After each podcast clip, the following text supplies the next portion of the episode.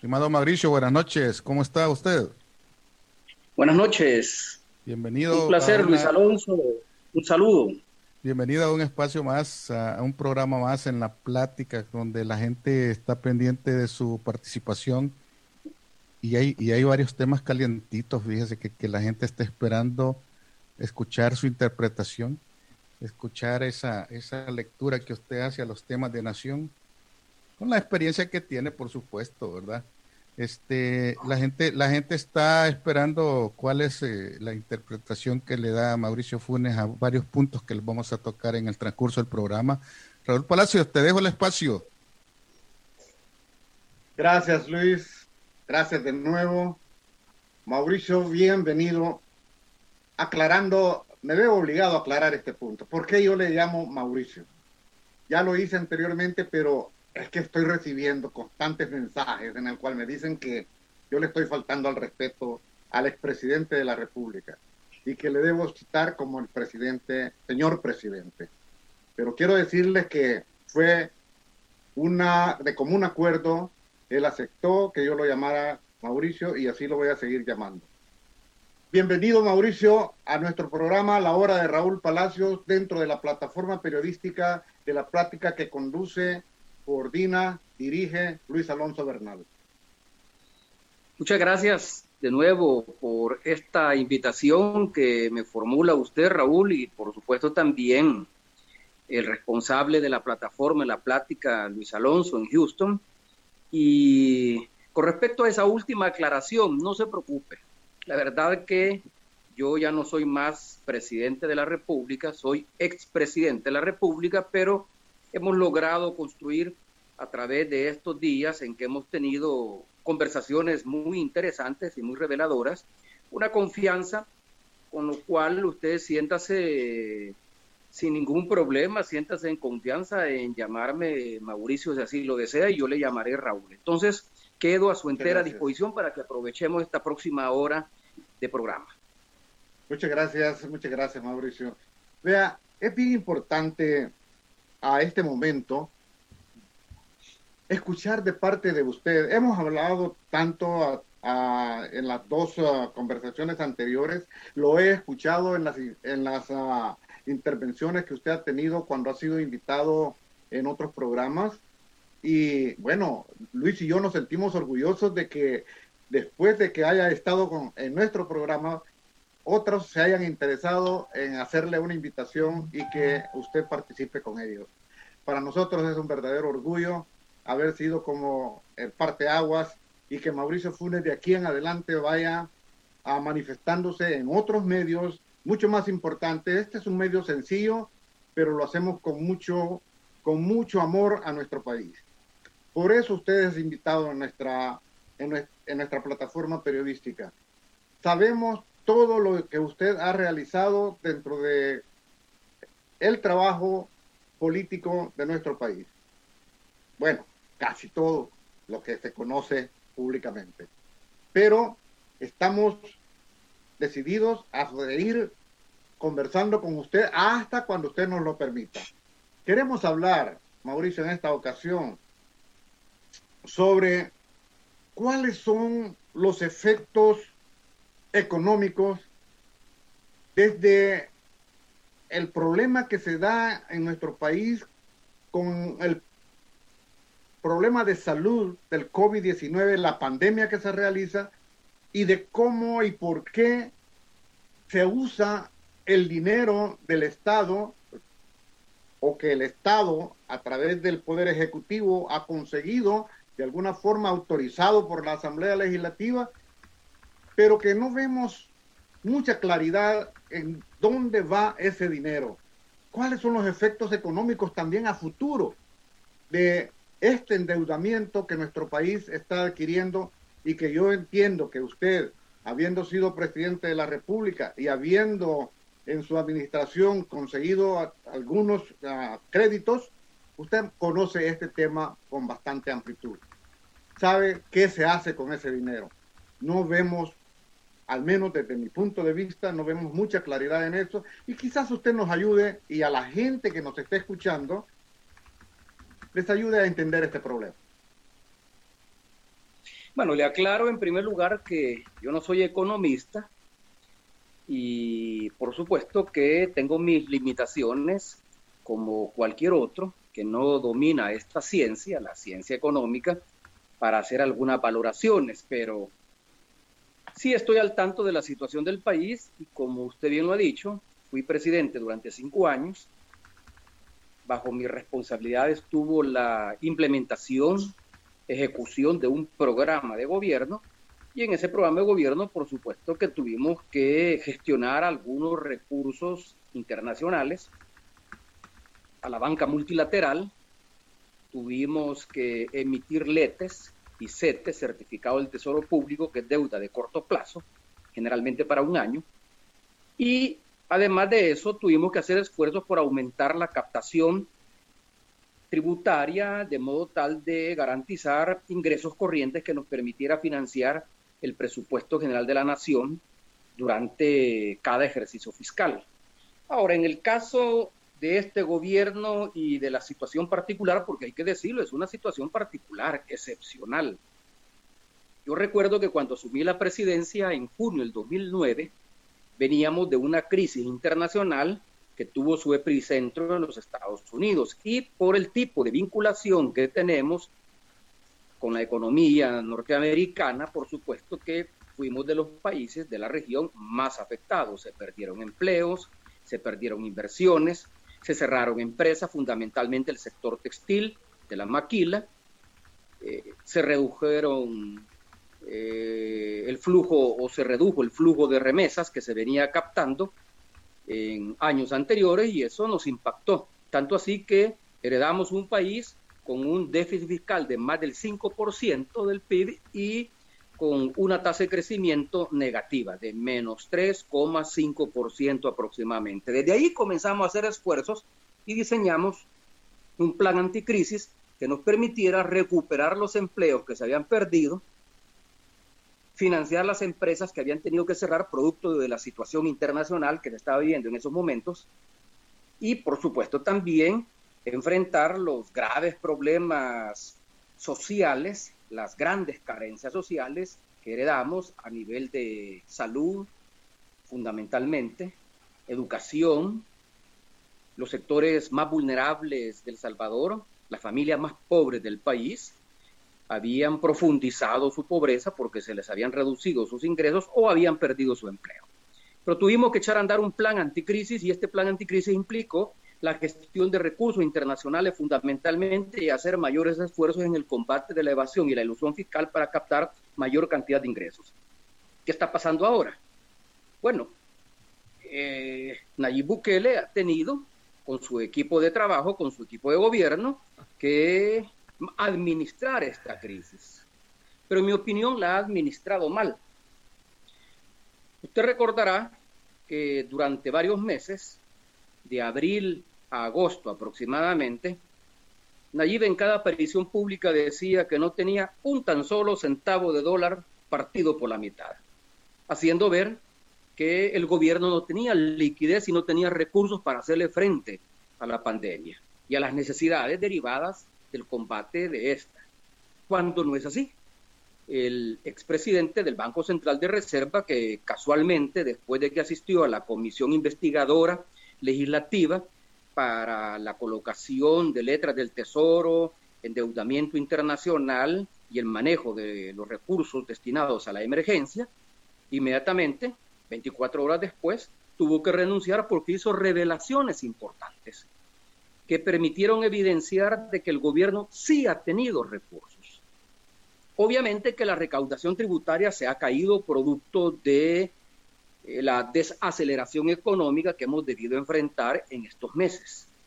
No en el primer trimestre, porque acuérdese que el primer trimestre, de enero a marzo, la actividad económica transcurrió en forma normal. El impacto económico de la pandemia lo comenzamos a sentir sobre todo en abril y más concretamente en los meses de mayo, junio, julio y agosto. Mientras duró la cuarentena, mientras duró el cierre de las fronteras, y que por lo tanto las exportaciones se cayeron y las importaciones también y la actividad productiva tuvo un sensible descenso.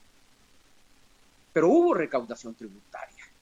No es que no haya recaudado nada el gobierno. Lo que pasa que de lo previsto, de lo pronosticado para financiar el presupuesto general de la nación, se recaudó menos. Pero los economistas sostienen que el gobierno ha recaudado aproximadamente a partir de abril a agosto de este año, que es cuando se tienen datos del Ministerio de Hacienda, ha recaudado un promedio de 350, 360 millones de dólares mensuales. Al final del año es muy probable que la recaudación caiga en unos 650 o 700 millones de dólares. El gobierno dice que la caída de la recaudación va a sobrepasar los 900 millones de dólares y podría llegar a los mil millones de dólares.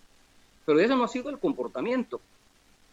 Y mucho menos ahora que la economía ya comenzó a abrirse, la actividad económica se está recuperando, las actividades productivas también se están recuperando. Y el país ya no está cerrado al mundo externo como lo estuvo durante cuatro o cinco meses. Entonces el, gobierno ha tenido dinero proveniente de los ingresos corrientes para financiar su presupuesto. Usted recordará que una de las medidas que adoptó el anterior ministro de Hacienda, Nelson Fuentes, que luego renunció extrañamente, sin que hubiese mayor explicación, una de las medidas que implementó fue cancelar algunos programas de inversión de modo tal de contar con ingresos suficientes para cubrir el gasto corriente. Y hubo proyectos de inversión pública que tuvieron que ser cancelados y que siguen cancelados. Además, en el presupuesto general de la Nación que fue aprobado por la Asamblea para este 2020, se le redujo una buena cantidad de recursos a programas estratégicos que venían funcionando de gobiernos anteriores. A los programas sociales se les redujo una cantidad importante de recursos. ¿Dónde están esos recursos entonces? Ha habido recursos de los ingresos corrientes, pero no solo eso, ha habido endeudamiento interno y endeudamiento externo. Lo primero que hizo el gobierno fue emitir letes y CETES, es decir, letras del Tesoro Público y certificados del Tesoro Público, por casi 900 millones de dólares. Esa es deuda de corto plazo, que se negocia fundamentalmente con los bancos. Para que los bancos le compraran esos letes y esos CETES, tuvo que reducir la reserva de liquidez, de tal manera que los bancos tuvieran recursos con los cuales comprarle al gobierno esas letras y esos certificados del Tesoro Público. Y ahí la venta de letes y CETES, usted recordará que según la información que dio el presidente del Banco Central de Reserva, el expresidente del Banco Central de Reserva andaban entre el 4.5 y el 9% aproximadamente de interés. Para los bancos ese es un gran negocio porque los bancos utilizan el dinero que tienen de los ahorrantes, de los depositantes, para prestarlo. Y lo prestan a más años plazo y a una tasa de interés más baja. El gobierno eh, les ofreció negociar esos letes y esas CETES a hasta un 9% de interés a un año plazo, deuda de corto plazo.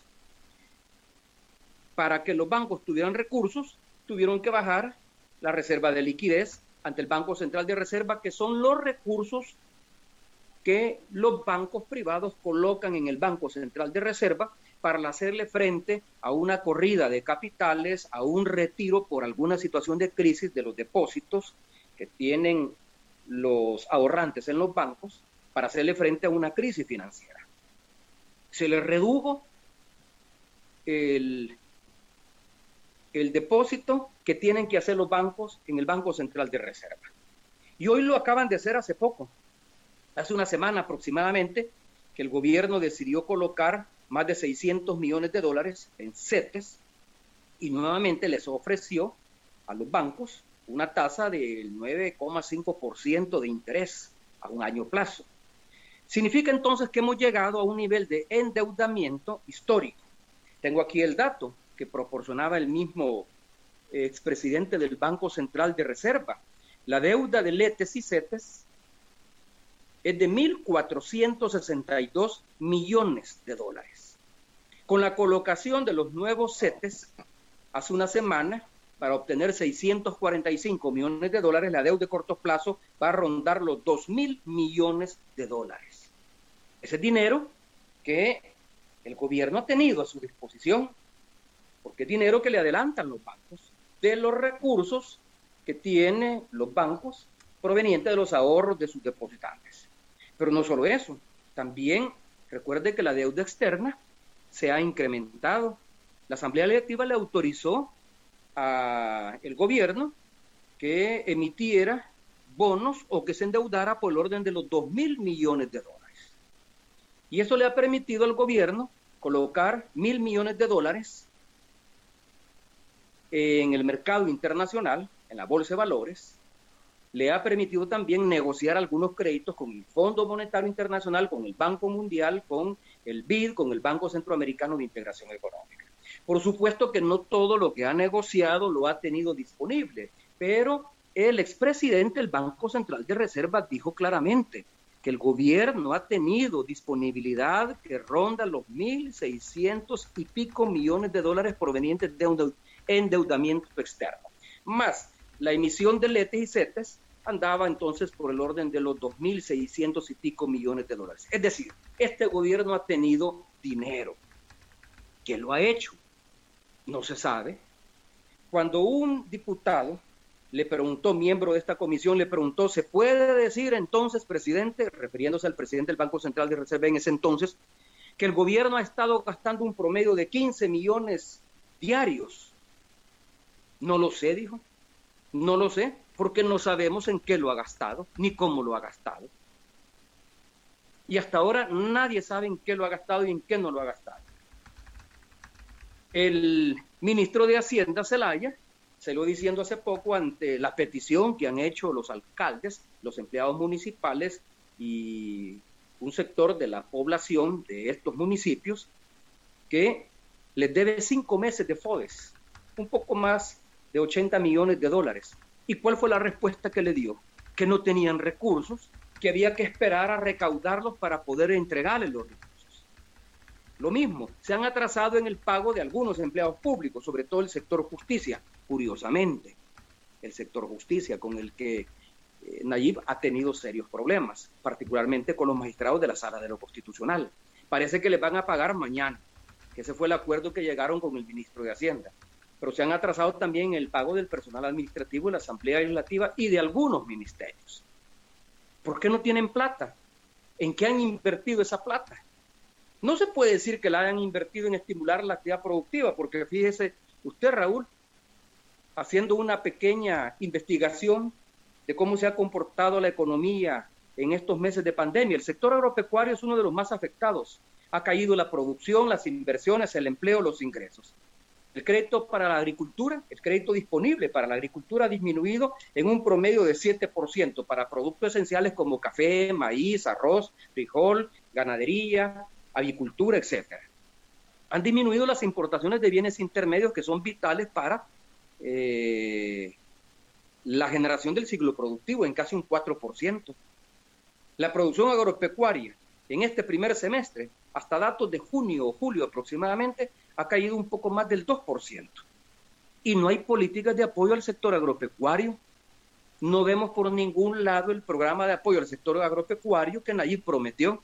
No vemos por ningún lado el plan de recuperación económica que todavía Nayib en una conferencia de prensa convertida en cadena nacional de radio y televisión dijo que con este plan íbamos a ser los salvadoreños el orgullo de toda la región porque íbamos a presentar el mejor plan de reactivación económica que se ha presentado. ¿Dónde está ese plan de reactivación económica?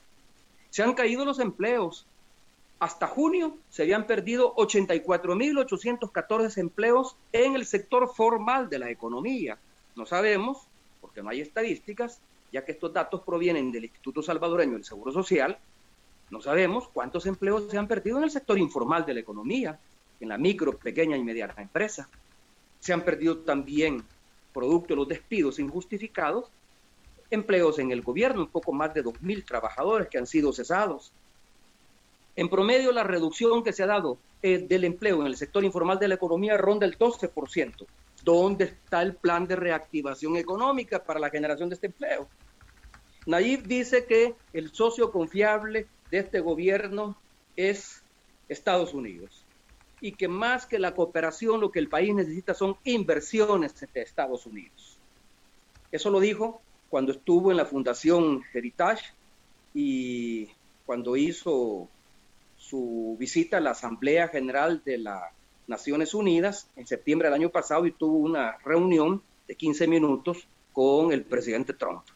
Y al final dijo que fundamentalmente de eso se trataba, de reforzar la alianza con el gobierno de los Estados Unidos, el gobierno más importante para El Salvador, dijo él, con su amigo, al que ha calificado como el presidente más cool del mundo, igual que él, para obtener inversión extranjera. ¿Sabe usted que de acuerdo a las estadísticas disponibles en el primer trimestre, sin pandemia, El Salvador ha sido el país que menos inversión extranjera ha percibido en la región? Le supera con creces Nicaragua, Costa Rica, Guatemala, Honduras, Panamá y República Dominicana. El país de la región que más inversión extranjera ha obtenido en el primer trimestre sin pandemia ha sido República Dominicana, pero El Salvador apenas ha llegado a 48 millones de dólares de inversión extranjera y no se ve un plan de atracción de la inversión extranjera. La CEPAL ha proyectado que para el cierre del año la producción podría caer en un 8%. Imagínense, 8%. Nayib recibió el país con una tasa de crecimiento promedio entre 2 y 2,5% según estimaciones del Fondo Monetario Internacional y de la CEPAL. Pues resulta que la CEPAL ha proyectado que el país que más va a caer en su actividad productiva es El Salvador, en la región centroamericana. Va a caer en un poco más del 8%. La pregunta es, Dos preguntas cabe hacerles aquí. ¿Dónde está el plan de reactivación económica que Nayib ofreció y que cualquier gobierno responsable debería tener? Con una crisis menor y de menor impacto como la que enfrentamos nosotros y heredamos, lo primero que hicimos en los primeros meses de gobierno fue un plan anticrisis, un plan de reorientación de las inversiones con el propósito de reducir la vulnerabilidad de los sectores que más estaban viendo afectados por esta crisis. En el 2009, cuando yo recibí la presidencia de la República. Este gobierno, ¿a dónde tiene un plan anticrisis? ¿A dónde está el plan de reactivación económica? ¿A dónde está el plan de estímulo a la agricultura? Lo único que ha dicho es que va a crear un fideicomiso para apoyar crediticiamente a la pequeña, mediana empresa, incluyendo a la gran empresa, pero hasta ahí no más. No hay ningún plan de reactivación económica, con un gabinete económico, Raúl, en crisis. En un año, a Nayib Bukele le renunció o le hicieron renunciar su ministro de Hacienda. Le renunció su primer vice su primer presidente del Banco Central de Reserva, Federico Paredes. Y le acaba de renunciar el segundo, el segundo presidente perdón, del Banco Central de Reserva, el licenciado Martínez. En mi opinión, lo hicieron renunciar. Renunció la superintendenta de finanzas de la banca. Tiene un equipo desintegrado, de tal suerte que en mi análisis el panorama para los próximos meses es bastante ensombrecedor. Sin que el gobierno explique en qué está utilizando los recursos que le ha autorizado y que le ha asignado la Asamblea Legislativa. Son más los recursos que le ha autorizado y que le ha asignado que los recursos que aún están en discusión en la Asamblea Legislativa. Ahora es lógico que los diputados pregunten en qué se están utilizando los recursos. A eso Nayib le llama bloqueo de parte de los diputados y que por lo tanto ha dicho quítenme esos obstáculos en las elecciones del 2021 y que esta gente vaya para afuera. Lo que quiere es el control de la Asamblea Legislativa justamente para no tener que transparentar el gasto público y reducir las posibilidades de contraloría que la Asamblea Legislativa tiene que ejercer él dice que solo la Corte de Cuentas es la única que puede ejercer Contraloría, y no es cierto. La Asamblea Legislativa también, porque es la Asamblea Legislativa la que le aprueba el presupuesto a cada ejercicio fiscal, y por lo tanto tiene todo el derecho de exigirle, de llamar a los ministros para que rindan cuentas. Y los ministros si algo les ha caracterizado es que no rinden cuentas. Lo peor es, por ejemplo, el control que ha querido tener Nayib del Instituto de Acceso a la Información Pública y que hayan bajado el portal de Comprasal, donde los periodistas y los ciudadanos nos informábamos de cuál era el destino del gasto público y en qué se han estado utilizando los recursos durante esta pandemia. Gracias, Mauricio. Eh, fíjese que quiero contarle algo. Como sabía que iba a tener esta conversación con usted, íbamos a hablar sobre este tema, el cual usted acaba de explicar bastante bien, para que nuestra gente tome conciencia de qué se hace, qué está haciendo el actual gobierno con su dinero.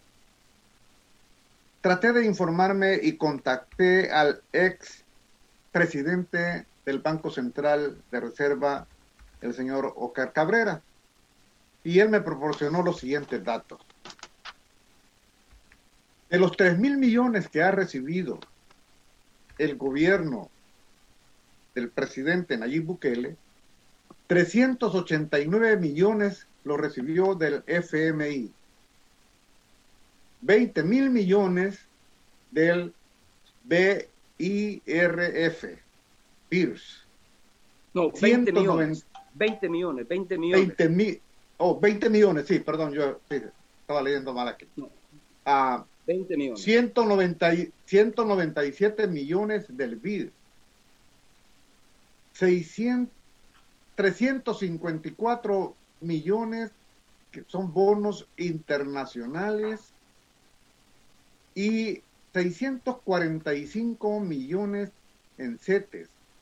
Y lo emitido lo ha y lo emitido pagado es superior a 400 millones de dólares. En todo caso, dice, el problema sería legal y no de liquidez. Es interesante eso que me dijo, que probablemente usted no lo pueda explicar mejor. Y la semana pasada, dice, consiguieron 645 millones de deuda a corto plazo para cubrir la liquidez en una sola emisión de deuda cubrieron la caída de impuestos del año. ¿Excusa financiera?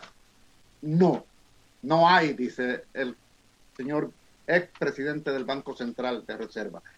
Si quiere comentarme un poquito sobre eso para luego pasar a otra, a otra cuestión. Bueno, es que es, es justamente lo que yo le estaba diciendo, Raúl.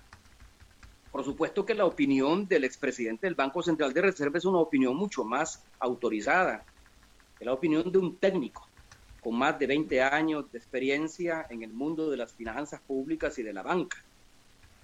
Eso fue lo que curiosamente criticó Nayib en la pasada cadena y conferencia de prensa del 24 de septiembre, que dijo que el problema que había tenido el presidente del Banco Central de Reserva es que como él no es político, sino que es técnico, se dejó acorralar y embaucar por los diputados. ¿Qué tiene que ver la experiencia política en esto? Un funcionario como el presidente del Banco Central de Reserva es un funcionario que tiene que ser fundamentalmente técnico. Técnico. ¿Por qué razón? Porque debe tener experiencia en el mundo de la banca. No como el que acaban de nombrar, que es un contador egresado de unos años atrás y que la única experiencia que ha tenido es haber trabajado en la alcaldía de Nuevo Cujatlán y en la alcaldía de San Salvador, en ambas alcaldías cuando Nayib las gobernaba.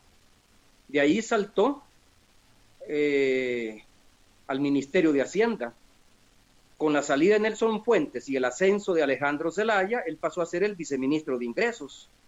Y ahora, con el retiro, despido forzado, llamo yo, del presidente del Banco Central de Reserva, él pasa a ser el nuevo presidente, violando la ley, como lo ha hecho ver Oscar Cabrera, quien fue presidente del Banco Central de Reserva en tiempos del gobierno del expresidente Sánchez Serón, Sánchez Serén, violando la ley, porque de acuerdo a la ley, el presidente de la Junta de Gobierno del Banco Central de Reserva, es decir, el presidente del Banco Central de Reserva, el titular, debe tener una experiencia mínima de 10 años. Y este señor que ha llegado ahora no la tiene. Y no solo eso, uno de los impedimentos para ser presidente del PCR es estar en un organismo de dirección de los partidos políticos legalmente constituidos. Y él es el responsable de la comisión electoral del nuevo partido Nuevas Ideas. Por lo tanto, incumple el requisito que la ley exige para ser presidente del Banco Central de Reserva y no solo eso, sino que está inhabilitado para ser presidente del Banco Central de Reserva porque forma parte de un organismo de dirección de un partido político y eso lo prohíbe la ley. No obstante, Nayib lo nombró, como otros nombramientos de los que podemos hablar más adelante, pero lo nombró. Y no es primer funcionario, Raúl, no es primer funcionario que no cumple los requisitos. ¿Sabe usted, por ejemplo, que para ser presidente de Proesa se requiere título académico? en el área relacionado con el trabajo de Proesa, es decir, en economía, en finanzas, en esas áreas. El actual presidente de Proesa, el único mérito que tiene es, el único mérito que tiene es que es compadre de Nayib Bukele, porque Nayib y su esposa, Gabriela de Bukele, son los padrinos de su hija. La hija que él tiene con su segunda esposa, que dicho sea de paso, es la hermana de Eric Vega. Me disculpa, Mauricio, voy a entrar precisamente. En mi siguiente pregunta está relacionada con eso que usted está mencionando en estos momentos. Y hemos observado a través de un año y medio de la administración del presidente Bukele que su gabinete de gobierno sus allegados más cercanos que le permitan a él poder gobernar con bastante eficiencia, muchos de sus funcionarios realmente carecen de la capacidad para el cargo en que han sido nombrados. Y justamente en la conferencia de prensa de la semana pasada hizo dos nombramientos, del cual uno sí es bien evidente que no tiene la capacidad en el conocimiento diplomático como para poder ejercer esa función. Ser diputado de la Asamblea Legislativa es su única experiencia política que tiene. Y hasta ahí no hay más. Haber sido reina de un participando en un concurso de belleza de Miss Universo en el cual se toma fotografía con Mr. Trump, ahora actual presidente de los Estados Unidos. Pero yo quiero que usted se refiera justamente a eso.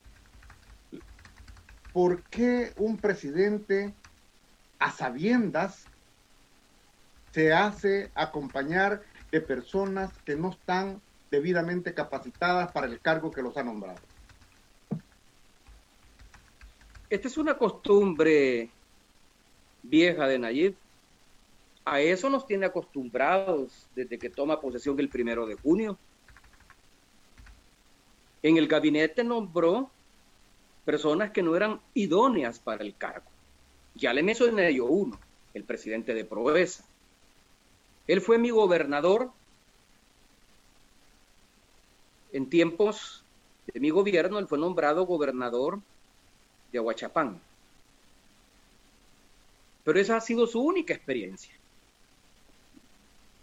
Un cargo como la presidencia de Proesa, que es la oficina del gobierno promotora de las exportaciones y de las inversiones, requiere de experiencia en el área, pero además de eso requiere de formación académica.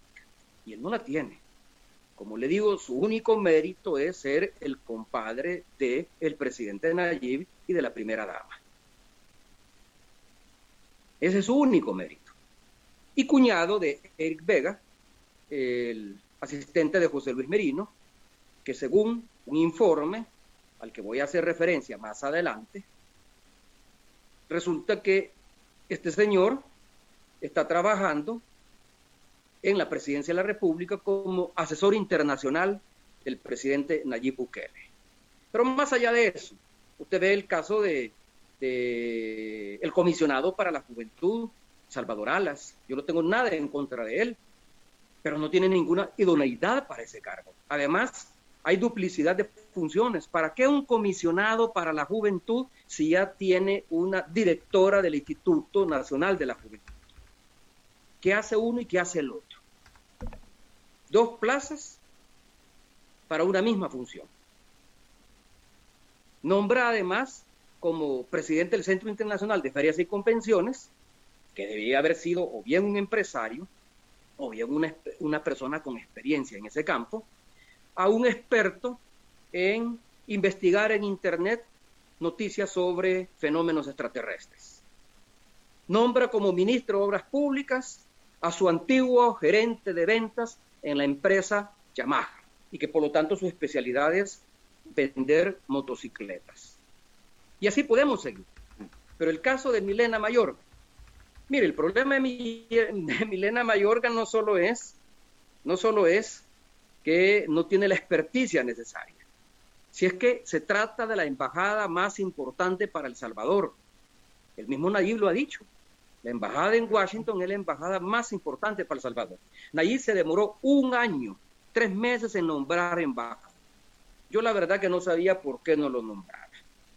Yo llegué a pensar de que la canciller quería que se nombrara a su asesora, que es la hermana de la primera dama, Arena Rodríguez, y que por eso es que la nombró ella misma embajadora en misión especial, y pensé que ella la estaba promoviendo para ese cargo, pero al final no fue así. Al final, el presidente Bukele se inclinó por designar a Milena Mayor. ¿Qué experiencia tiene ella en el lobby que un embajador tiene que hacer en organismos de poder y de decisión importante en los Estados Unidos como el Departamento de Estado, el Departamento de Seguridad Nacional, el Congreso, el Senado de los Estados Unidos, ante medios de comunicación que son muy influyentes, y usted lo sabe muy bien porque vive en Estados Unidos, medios de comunicación que son muy influyentes en la política estadounidense, sobre todo en la política exterior, no tiene la más mínima experiencia. En el mensaje que grabó y que dio a conocer a través de sus redes sociales, confundió el TPS con el DACA. En plena crisis del TPS, cuando un juez de apelaciones ha autorizado a Trump para que proceda a la deportación de más de 250 mil salvadoreños beneficiados con el TPS, nombra a una persona sin la mayor experiencia para ejercer ese lobby. Además, dijo en esa intervención que Nayib le había encomendado a apoyar los servicios consulares. Esa no es función del embajador o de la embajadora. Los servicios consulares están bajo la responsabilidad del viceministro de salvadoreños en el exterior, no del embajador en Washington. Sus funciones son otras. Y a esto agréguele un agravante más.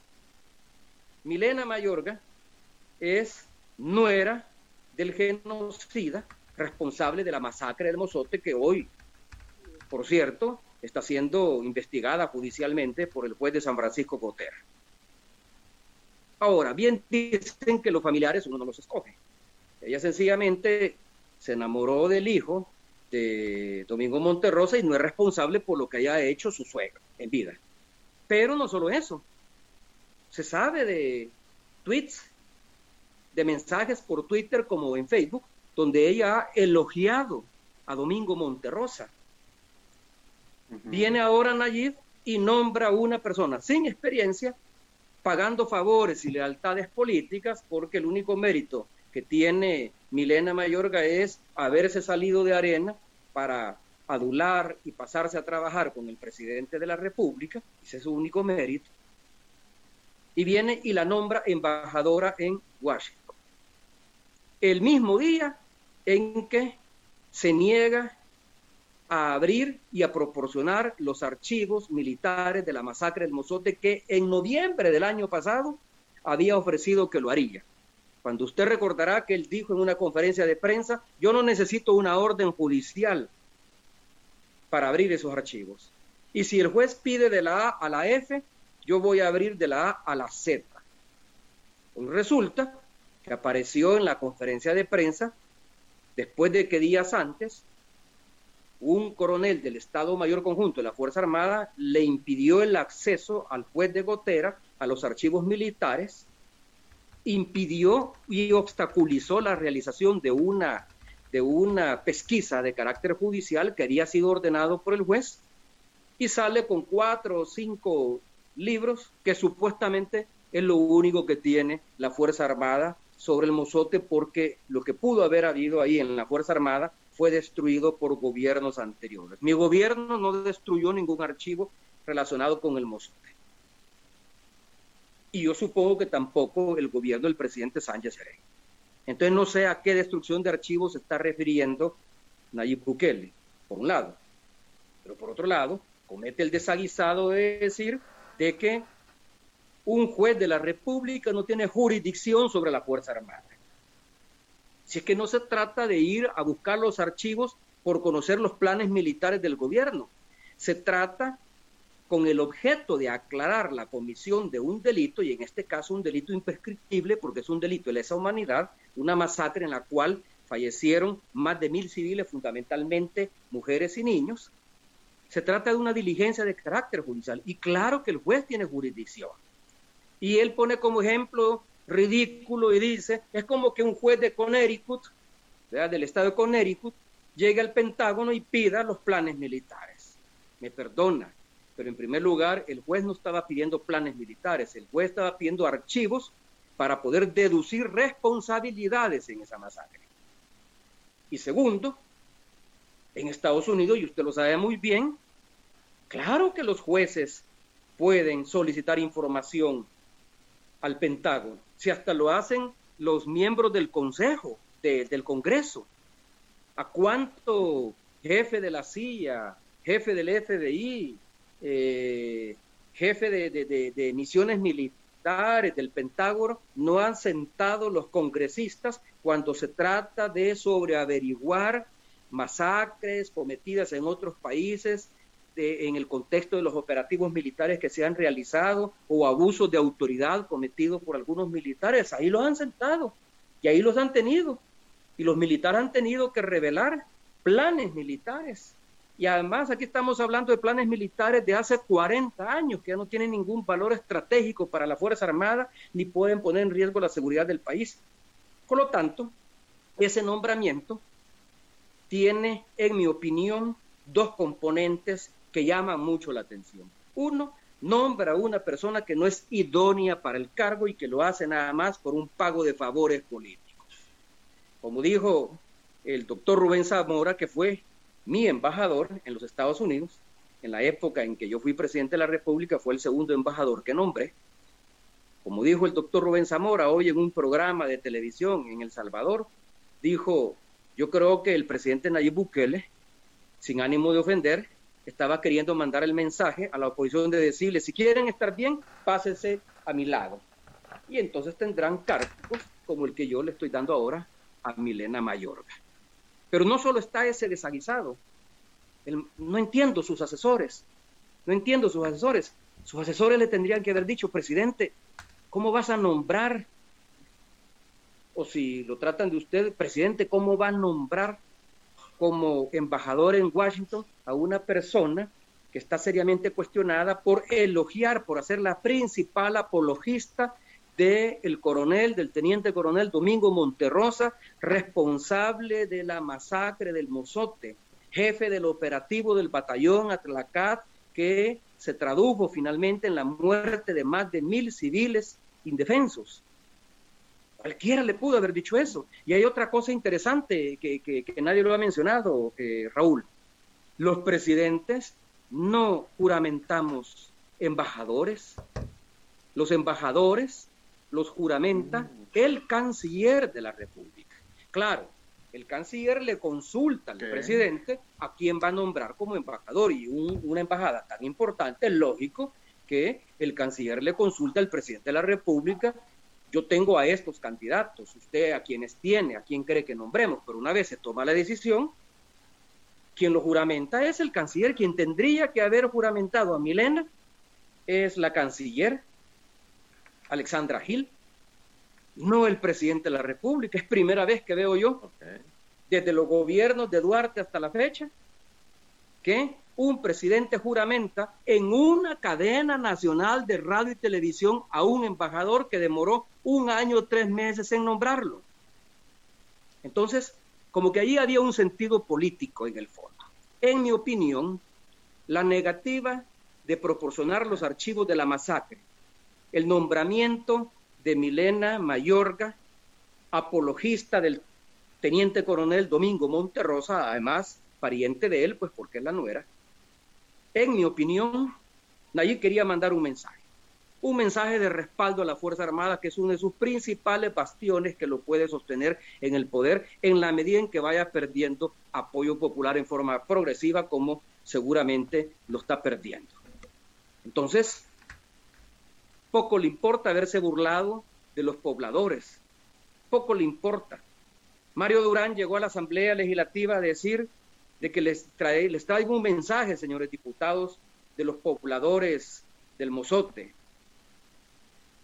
El cantón dijo que un expresidente visitó y fue a llorar, en clara alusión al acto simbólico que tuvimos nosotros, que tuvo mi gobierno un 16 de enero en el Cantón El Mozote, donde yo llegué a pedir perdón a los familiares, a los sobrevivientes del Mozote, por los abusos cometidos por la Fuerza Armada e hice una descripción de los hechos basándome en el informe de la Comisión de la Verdad y en las investigaciones que hasta ese entonces se habían hecho. Y llegué a anunciar un plan de reparación para las víctimas y los familiares de las víctimas del Mozote. Pero ¿qué les dijo a los diputados? Nunca olvidar, dice. Y que eso fue lo que hizo Nayib Bukele. Se olvidó de los pobladores del Mozote, se burló de ellos porque ofreció en noviembre del año pasado entregar los archivos independientemente si había una orden judicial, yo no necesito órdenes judiciales, dijo, para entregar estos archivos. Y nombra como embajador en Washington, la plaza diplomática más importante para un país como El Salvador, dadas las relaciones que tiene con Estados Unidos, a una apologista de Domingo Monterrosa, y dicho sea de paso, sin la menor experiencia diplomática ni política, porque como usted lo ha dicho, la única experiencia que tiene Milena es la poca que puede haber adquirido en sus debates dentro de la Asamblea Legislativa y en sus peleas con el COENA, que le llevaron finalmente a renunciar. Estimados amigos, estoy conversando con el expresidente de la República, Mauricio Funes Cartagena. Vamos a pasar a la parte final que vamos a analizar lo que sucedió en la pasada conferencia de prensa del presidente Nayib Bukele. Pero antes que eso, vamos a dejar que Luis nos lea los comentarios o preguntas o alguna pregunta personal que Luis quiera realizar en base a lo que ha escuchado de esta charla. Adelante, Luis. Estimado eh, expresidente, hay muchas preguntas de los estimados amigos que nos honran con su tiempo viendo este programa. Muchos le envían saludos fraternos y adicionalmente le preguntan situaciones eh, concretas que ellos quisieran que usted expresara su punto de vista sobre algunos temas. En primer lugar, ¿cómo dejó el gobierno del FMLN financieramente hablando las arcas del gobierno en términos eh, de disponibilidad y, y, en términos de rendimiento? Entiendo de que hubo un 2.5 de, de superávit y hoy está negativo. Segundo, ¿qué opinión le merece el hecho de que le estén perdonando la cárcel a, al expresidente Saca, que dice el fiscal que el otro año ya va, a salir? Segundo, tercer punto sería, usted dice, mire, yo tengo mis dudas de quién gobierna El Salvador y usted incluso postea que es la familia de, del, presidente actual, los hermanos en sí mismos. Y para terminar, existe, existe una pregunta aquí sobre el gobierno se sustrajo vía letes o setes, no sé cómo le llaman, 165 millones de las AFP. Supuestamente las AFP no tienen dinero, porque los gobiernos anteriores las dejaron vaciadas. Y para terminar, usted también hizo, hizo referencia en un, en un posteo que yo vi, donde decía, mire, hay una encuesta que dice que la gente no le cree al presidente cuando una encuesta que dicho sea de paso, participaron pues, más de cuatro mil personas en la encuesta que dicen yo no le creo al presidente, solo le creo la mitad de lo que dijo. Se refiere a la encuesta que se refiere esto a la, a la, encuesta que yo hice. Sí, lo, lo, dejo hasta ahí para ver si me puede responder esos esos puntos. Mire, voy a comenzar por lo último. Esa es una encuesta que yo hice en las redes sociales a sabiendas, a sabiendas que Nayib Bukele tiene un troll center en casa presidencial que lo dirige este que se hace llamar el payaso sin gracia, José Navarro, y que por lo tanto podía contaminar esa encuesta con respuestas ya dirigidas a favorecer a Nayib Bukele. Hay una investigación que se ha hecho de los presidentes de la región donde Nayib Bukele ocupa el tercer lugar en seguidores falsos, en cuentas falsas que lo siguen, con cerca de un 49% de seguidores que son cuentas falsas. ¿Qué significa? De los 2 millones y algo que aparece en su cuenta de Twitter, que son seguidores de él, la mitad, por lo menos, un millón, son cuentas falsas, son cuentas espejo, son cuentas que son creadas para dar la impresión de lo que él dice a la gente le gusta y que lo siguen y le dan retweet a sus mensajes. A sabiendas de que esas cuentas falsas podían contaminar la encuesta y que seguramente lo hicieron, seguramente lo hicieron, ¿qué fue lo revelador?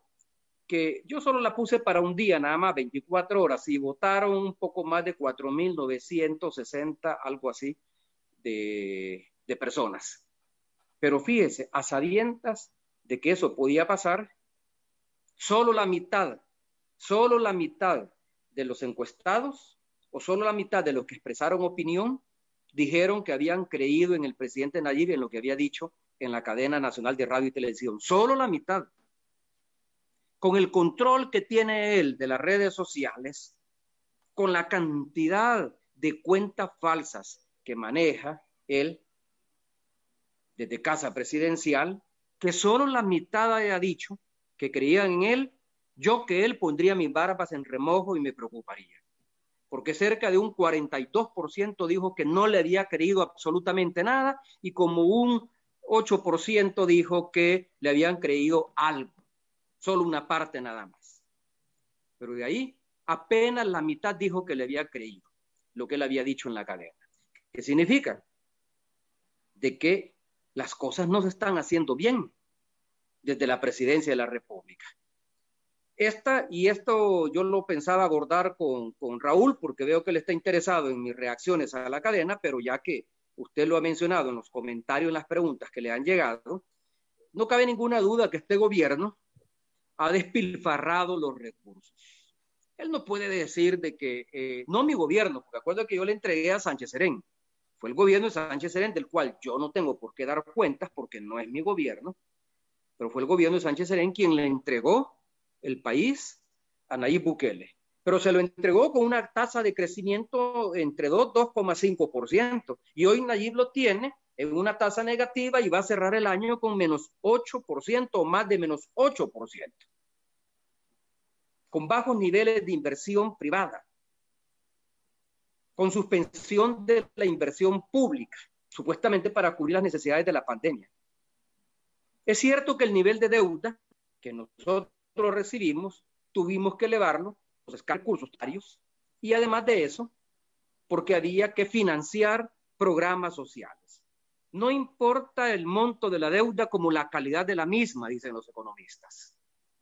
Con lo cual no estoy queriendo desmerecer de que la deuda se encuentra ya en niveles alarmantes. Según los economistas, conocedores del tema, el endeudamiento podría llegar, la deuda externa podría llegar a finales de este año a cerca del 90% del PIB y en el 2021 podría incluso sobrepasar el 100% del PIB y volverse impagable.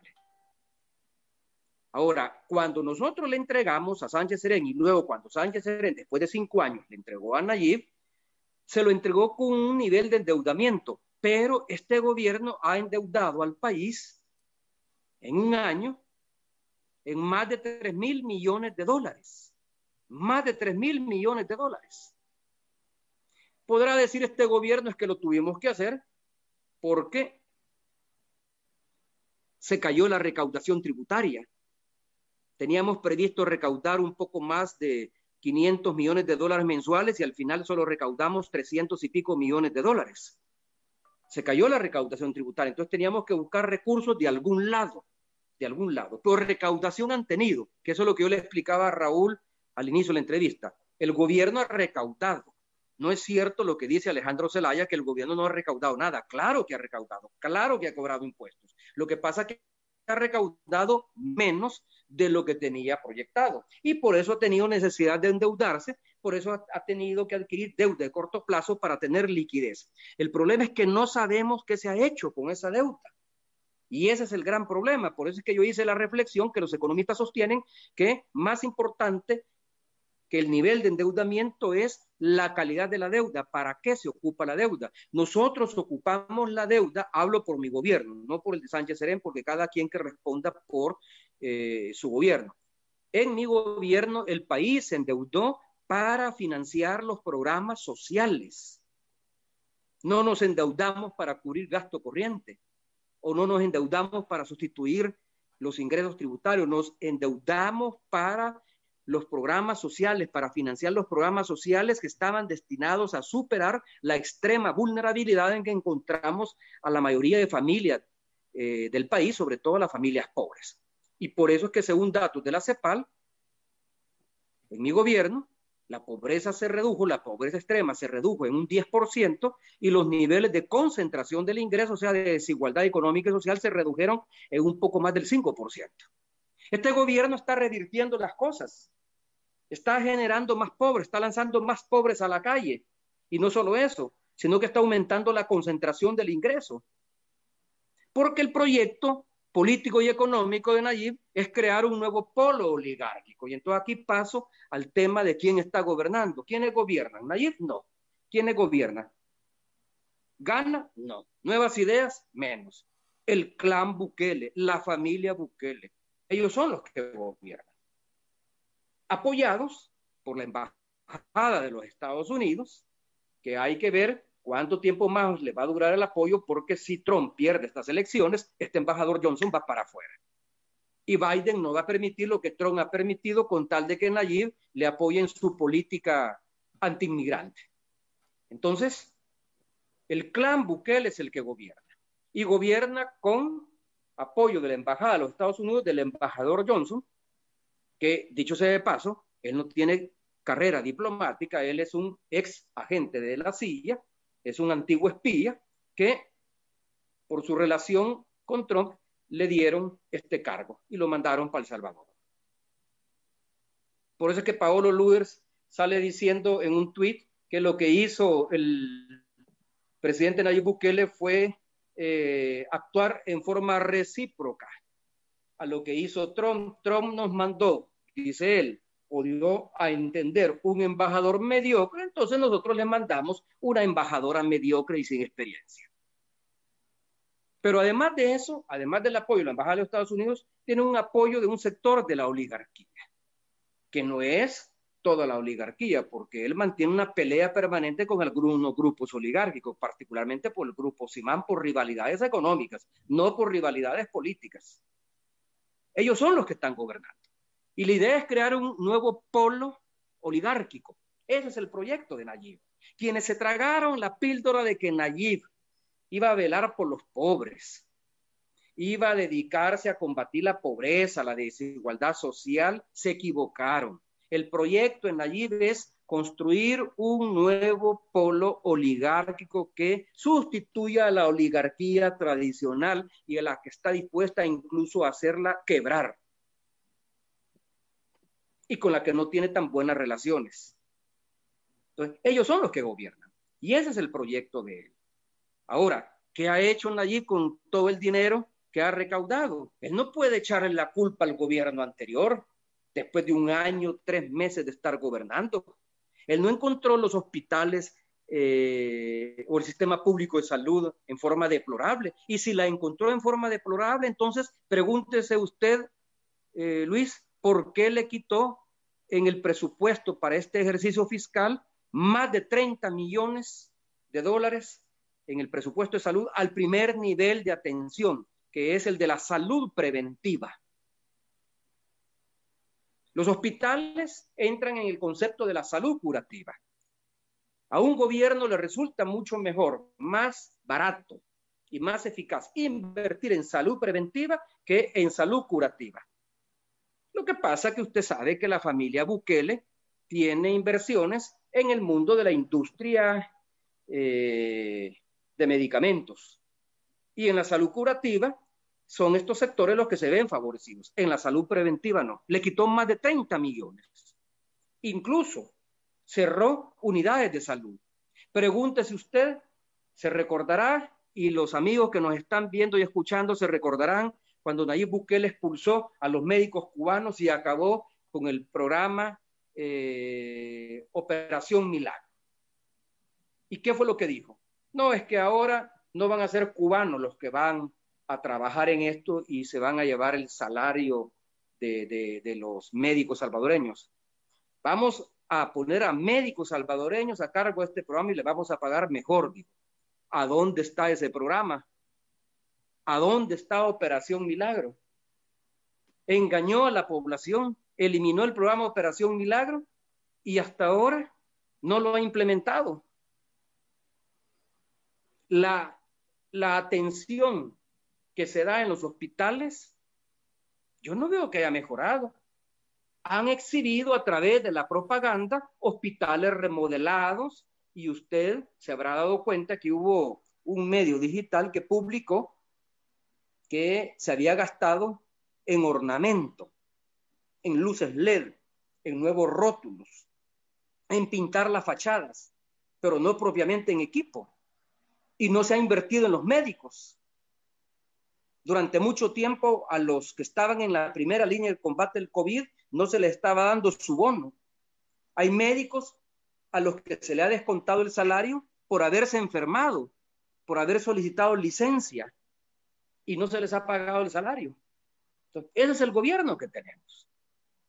Ese es el gobierno del cual Nayib tiene que dar cuenta. Entonces, por eso es que ahora se entiende la cadena del de jueves 24, que dicho sea de paso, fue preparada la noche anterior por el gabinete de crisis, donde estuvieron sus asesores jurídicos, donde estuvieron los asesores venezolanos que le ha mandado Guaidó a Nayib para eh, que son expertos en rumorología y que por lo tanto son expertos en construir cortinas de humo, y donde estuvieron algunos funcionarios de gobierno. Y ahí se planificó la cadena del 24 de septiembre. Por eso es que no es de extrañar que ya tenían videos pregrabados ante las preguntas que los periodistas le iban a hacer. Para lo único que no tenían video fueron para las preguntas que le hicieron los periodistas del Faro, de Gato Encerrado y de la revista Facto. Pero los demás periodistas, esas preguntas ya estaban arregladas. ¿Y por qué? Porque se sabe que ejecutivos de los principales canales de televisión estuvieron presentes en esa reunión preparando esa conferencia de prensa. ¿A quién vimos en esa conferencia de prensa?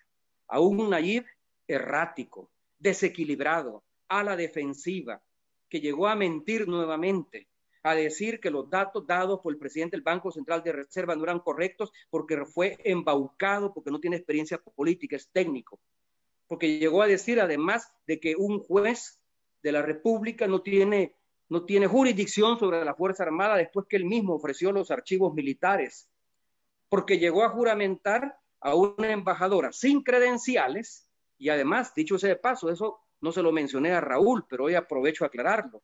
Ella es diputada su periodo termina hasta el 31 de mayo del próximo año, perdón, hasta el primero de mayo del próximo año, en que entraría la nueva legislatura elegida el de, en febrero del próximo año. Por lo tanto, para ella asumir un cargo en el Ejecutivo y en este caso embajadora designada en Washington, y se le llama embajadora designada porque el gobierno la designa y antes tiene que presentar sus cartas credenciales al gobierno de los Estados Unidos y el gobierno de Estados Unidos decidir si lo acepta o no lo acepta. Pero para ser embajadora designada y para haber sido juramentada como embajadora designada y asumir como embajadora designada, necesita autorización de la Asamblea Legislativa. Y hemos escuchado a los diputados, a Margarita Escobar, decir, por ejemplo, que a Junta Directiva no ha llegado ninguna solicitud ni del presidente, ni de la canciller, ni de Milena Mayorga, solicitando permiso para asumir el cargo de embajadora designada. No sé si se me ha quedado alguna pregunta más. ¿Me la recuerdan? Se, me, ha quedado, se me ha quedado algo que le preguntaba al inicio, si tiene una lectura sobre lo que acaba de pasar, de que hay una resolución donde están diciendo que el presidente saca quedaría libre ah, en 2021. Mire, yo no estoy muy enterado del caso del expresidente Saca, pero yo tengo entendido que la defensa solicitó que hubiese una reducción de condena, porque él fue condenado a 10 años y dos años más por el otro caso que se le sigue de, de, compra de voluntades y sobornos en el personal de, de juzgados. Entonces, parece ser que esos dos años se los han quitado, la condena queda de 10, pero la defensa lo que está solicitando es que se le otorgue libertad condicional cuando cumpla cinco años de estar en prisión. Yo no sé si al final le van a dar o no le van a hacer esa concesión, no lo sé. De todas maneras, si no se lo dan, él tiene posibilidad más adelante cuando se cumplan esos cinco años, porque acuérdese usted que él lleva ya cerca de tres años recluido en el centro penal. Y por lo tanto, si la condena de diez se reduce a la mitad, que es lo que está pidiendo, son cinco años. Y si a esos cinco años se le descuentan tres años que ya lleva en la cárcel, solo le quedarían dos años más. Eso implicaría que en el 2022 él podría ir fuera bajo libertad condicional y no cumplir los diez años que fue la condena del juez luego del juicio abreviado al que él se sometió. Pero sobre eso no podría opinar más porque no conozco los detalles de ese proceso. Nada más leí en las redes sociales que se estaba celebrando la audiencia en la cual la defensa del presidente Saca estaba pidiendo reducción de condena y que a la mitad de esa condena se le concediera la libertad condicional. No sé si al final se lo van a dar o no se lo van a dar y si la fiscalía va a aceptar eso o va a apelar. No lo sé. Ok, ese es tomado de un tuit que el fiscal dijo que el otro año iba para afuera. Pero de todas maneras, otra, otro punto que quería tocar es, usted se hizo muy famoso cuando reveló un ROS, ¿se acuerda? El reporte de actividades sospechosas. Hay un ROS, hay un ROS que se decretó de 3.5 millones de dólares por una compañía que vende cerámica de Miami y que le vendió al gobierno mascarillas y no sé qué más cosas. Y que el banco Wells Fargo de Estados Unidos puso la alarma. Retuvo, retuvo esa operación. Le, este, emitió un ROS, es que, ¿verdad? es que ya no se dijo nada. funciona. Ese es el punto, que ya no se dijo nada. Por eso, por eso, por eso, por eso yo escribí, por eso es que yo escribí hoy que Nayib Bukele tiene tiempo para tirar cortinas de humo, tiene tiempo para jugar en TikTok, que es la nueva aplicación china que está de moda. Solo a nombre de él tiene tres cuentas en TikTok. Tiene tiempo para escribir cualquier cosa, para grabar videos, pero no tiene tiempo para responder a cuestiones fundamentales. Por ejemplo, esto del ROS. ROS es reporte de operaciones sospechosas en español. Esto los emite la Unidad de Investigación de Delitos Financieros del Departamento del Tesoro Público, que se conoce por sus siglas en inglés como FinCEN, F-I-N-C-E-N. Y estos ROS los emiten después de que los bancos reportan algún movimiento sospechoso que ellos consideran sospechoso, de acuerdo al monitoreo que realizan de las actividades que se llevan a cabo dentro de su banco. Entonces, este ROS llega al Ministerio Público para que inicie una investigación. No sabemos, no sabemos si el ROS emitido ha llegado o no ha llegado a la Fiscalía General de la República de El Salvador, porque estamos hablando de una operación que involucra al gobierno de El Salvador, al Ministerio de Salud Pública. El hecho es que ese pago ha sido congelado mientras se investiga. Ahora, como usted dice, yo me hice fajoso por la revelación del ROS. Si es que la verdad que los ROS no son documentos oficiales del gobierno salvadoreño, los ROS son documentos administrativos del Departamento del Tesoro Público. Y no es que exista una sanción penal por su revelación. Puede existir alguna sanción de carácter administrativo, pero no penal.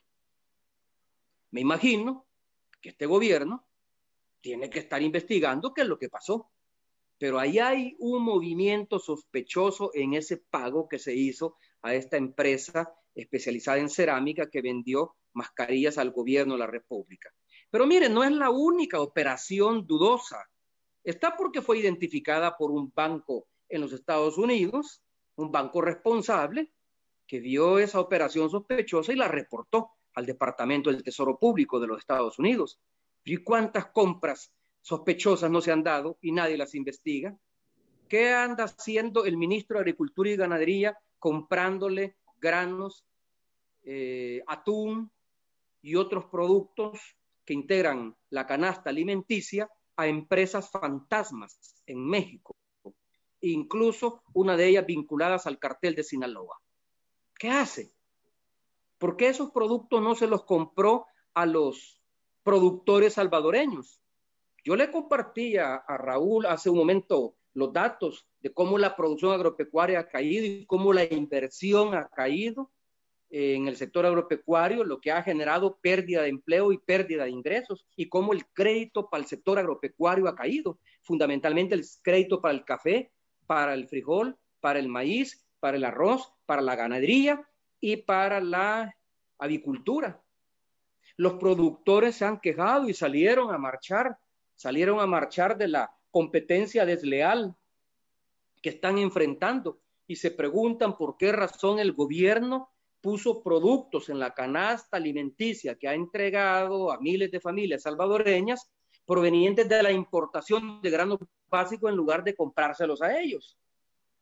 Incluso se están quejando de que se ha liberado la, importación de productos lácteos, lo que estaba afectando la industria ganadera nacional, que nosotros nos preocupamos por reactivarla a través del vaso de leche. Entonces vea usted que ahí hay una serie de actividades oscuras que nadie aclara. Yo hasta ahora no he visto a Nayib explicando y lo tiene que hacer como presidente de la República. La cadena pensé que la iba a dedicar para eso. Nayib no dedicó la cadena para explicar, por ejemplo, todos estos contratos ilegales que ha tenido el Ministerio de Salud con proveedores que de la noche a la mañana han surgido y se han visto beneficiados de las compras directas que se pudieron hacer bajo el estado de emergencia, entre ellos familiares del ministro de Salud, las compras que ha hecho por cerca de 175 millones de dólares el ministro de Agricultura y Ganadería, Juan Pablo Anlíquer, y que no ha querido dar cuenta de eso y ha metido mil y una excusa desde decir de que él podía estar contaminado de COVID hasta decir que el personal que podría dar la información a los auditores de la Corte de Cuentas habían sido contagiados de COVID. Nadie ha dado explicación sobre los 60 millones de dólares que se han gastado y que van a ser más cerca de 100 millones, en el Hospital El Salvador. El ministro de Obras Públicas dijo en una entrevista con TCS, con Moisés Urbina, dijo que la tercera fase, la tercera fase, no la primera y la segunda, la tercera fase iba a estar terminada a finales de julio. Todavía Moisés Urbina le repitió, ¿julio? Sí, a finales de julio. ¿Y cuál es esa tercera fase? El edificio de tres niveles que se está construyendo en el parqueo contiguo al Muna. ¿Y qué hay en estos momentos? Solo están las vigas, no hay paredes y mucho menos equipamiento. Lo ofrecen para junio, para julio, y hoy ya estamos terminando septiembre y el hospital no está construido. Y ya el ministro le ha presupuestado 60 millones de funcionamiento para el próximo año sin estar construido. Entonces vea usted que no solo ese reporte, operaciones sospechosas, habla de negociaciones oscuras de las que participa el gobierno y sus funcionarios. Hay también en El Salvador una serie de contratos oscuros que el mismo Nayib dio la orden para que se eliminara del portal de Comprasal y el fiscal no informa de nada. El fiscal lo único que dice nada más es que ha abierto una investigación. En otros casos, el final se descose hablando cualquier cosa en los medios de comunicación sin tener pruebas ni nada comprobado. Pero en este caso, en este caso de las investigaciones, de las supuestas investigaciones que ha abierto en contra de funcionarios, luego de los indicios de corrupción que han sido destapados por la prensa investigativa en El Salvador, eso no dice ni comenta absolutamente nada.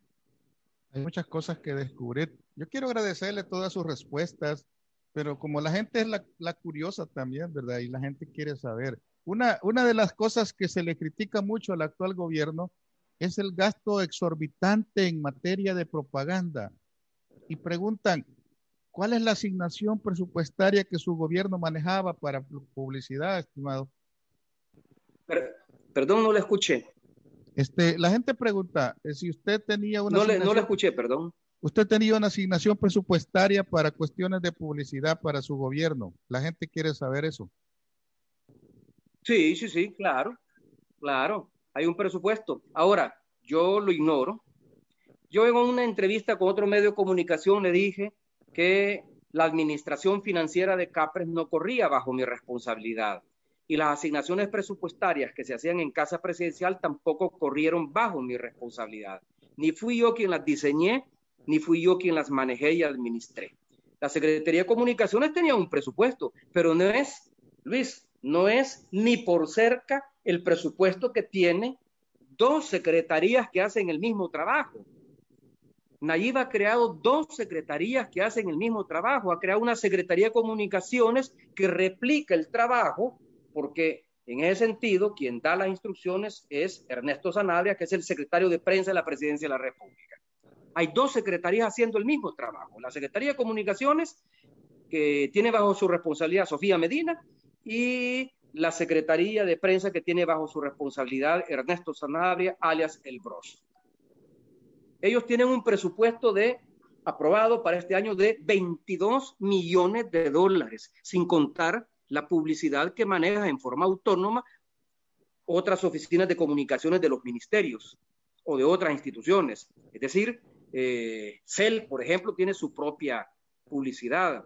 Eh, CEPA tiene su propio presupuesto para publicidad. La Fuerza Armada tiene su propio presupuesto para publicidad, lo mismo la policía. Hay otros ministerios que tienen sus propios presupuestos para, para publicidad, como gobernación, por ejemplo. CEPA, por ejemplo. O sea, estamos hablando de 22 millones de dólares solo para casa presidencial. Jamás tuvimos esa cantidad asignada. Jamás. Y nosotros utilizábamos los recursos de publicidad para dar a conocer las obras públicas, no para construir la imagen del presidente de la República o la imagen de funcionarios incapaces. ¿No ve usted, por ejemplo, que cuando sale la coyuntura del cuestionamiento hacia el ministro de la Defensa, eh, eh, eh, el contraalmirante Merino Monroy, se incrementa inmediatamente la publicidad manejada tanto por comunicaciones como por presidencia de la República y hasta por la misma Fuerza Armada para levantar la imagen y el perfil del ministro, porque estaban por interpelarlo. Inmediatamente se incrementa la publicidad. La publicidad la utiliza Nayib Bukele y su gobierno para crear cortinas de humo dentro de Casa Presidencial hay por lo menos tres venezolanos que son los que toman las decisiones. Sara Hanna y Lester Toledo, que están manejando la cuestión relacionada con el manejo publicitario del coronavirus. Y hay un abogado que acaban de contratar que se lo envió Guaidó, que es o que fue el defensor de Leopoldo López cuando estuvo en la cárcel, que es un abogado venezolano de apellido Gutiérrez, Juan Carlos Gutiérrez, si mal no recuerdo el nombre, que es experto en construir casos. Entonces, en Casa Presidencial tiene expertos en rumorología, expertos en construir y montar casos judiciales para anular a la oposición, expertos en crear cortinas de humo. Para eso sirve la publicidad. Y mire si la han querido tocar, Luis, mire si la quisieron tocar. No, no la quisieron tocar. ¿Por qué no redujeron los gastos de publicidad? ¿Por qué redujeron la inversión pública en lugar de reducir los gastos de publicidad? Si yo hubiera enfrentado esta crisis, inmediatamente habría, bueno, primero no habría pedido en el presupuesto 22 millones para publicidad y segundo, inmediatamente habría, habría suspendido el gasto de publicidad y no tendría dos secretarías. Cada una de esas secretarías tiene cerca de 30 empleados, Luis. Cada una de esas secretarías. Cada uno de esos secretarios, el secretario de comunicación gana 6 mil dólares y la secretaria de comunicaciones el secretario de prensa, perdón, gana 6 mil dólares, el secretario de comunicaciones gana 6 mil dólares. Y tienen vehículo asignado, tienen celular, tienen viáticos, tienen seguridad del Estado Mayor Presidencial. En fin, es un despilfarro completo. Este es el gobierno del despilfarro. No sé si los televidentes y los que nos están escuchando y viendo a través de las redes habrán visto el nuevo dispositivo de seguridad que tiene el presidente Bukele. Son 10 camionetas Suburban, Chevrolet Suburban blindadas. Ustedes en Estados Unidos las han de conocer mejor que nosotros. 10 camionetas blindadas. A mí se me criticaba la caravana. Nunca tuve 10 camionetas. Nunca tuve 10 camionetas blindadas. Último modelo, nuevas. Antes utilizábamos para los seguidores, para la seguridad del Estado Mayor Presidencial, de la policía utilizábamos camionetas Prado diésel y picas, que su consumo de combustible es mucho menor. Hoy no. Hoy son 10 camionetas blindadas, incluso para que ande la seguridad de Nayib Bukele, 10 camionetas y 10 motos que le acompañan. Ese es un despilfarro completo en un país donde el ministro de Hacienda sale diciendo que no tiene dinero para pagar el FODE a los alcaldes, que no tiene dinero para pagar los salarios de, sus empleados, que no tiene dinero para pagar el salario de, del personal del órgano judicial o para pagar el, el, salario del personal administrativo de la Asamblea Legislativa. Es una completa contradicción. Este es un gobierno del despilfarro, de la poca transparencia y de la corrupción. Excelente, estimado Mauricio. Agradezco su tiempo y sus respuestas. Estimado Raúl, lo dejo para el cierre del programa.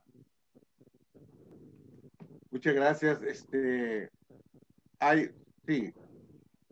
Muchas gracias, Luis. Este, voy a conversar otro momento con Mauricio Funes, porque tengo unas preguntas importantes que me parecen muy interesantes que debe de hacer. Yo creo que él abordó bastante algunos hechos que se dieron durante la conferencia de prensa.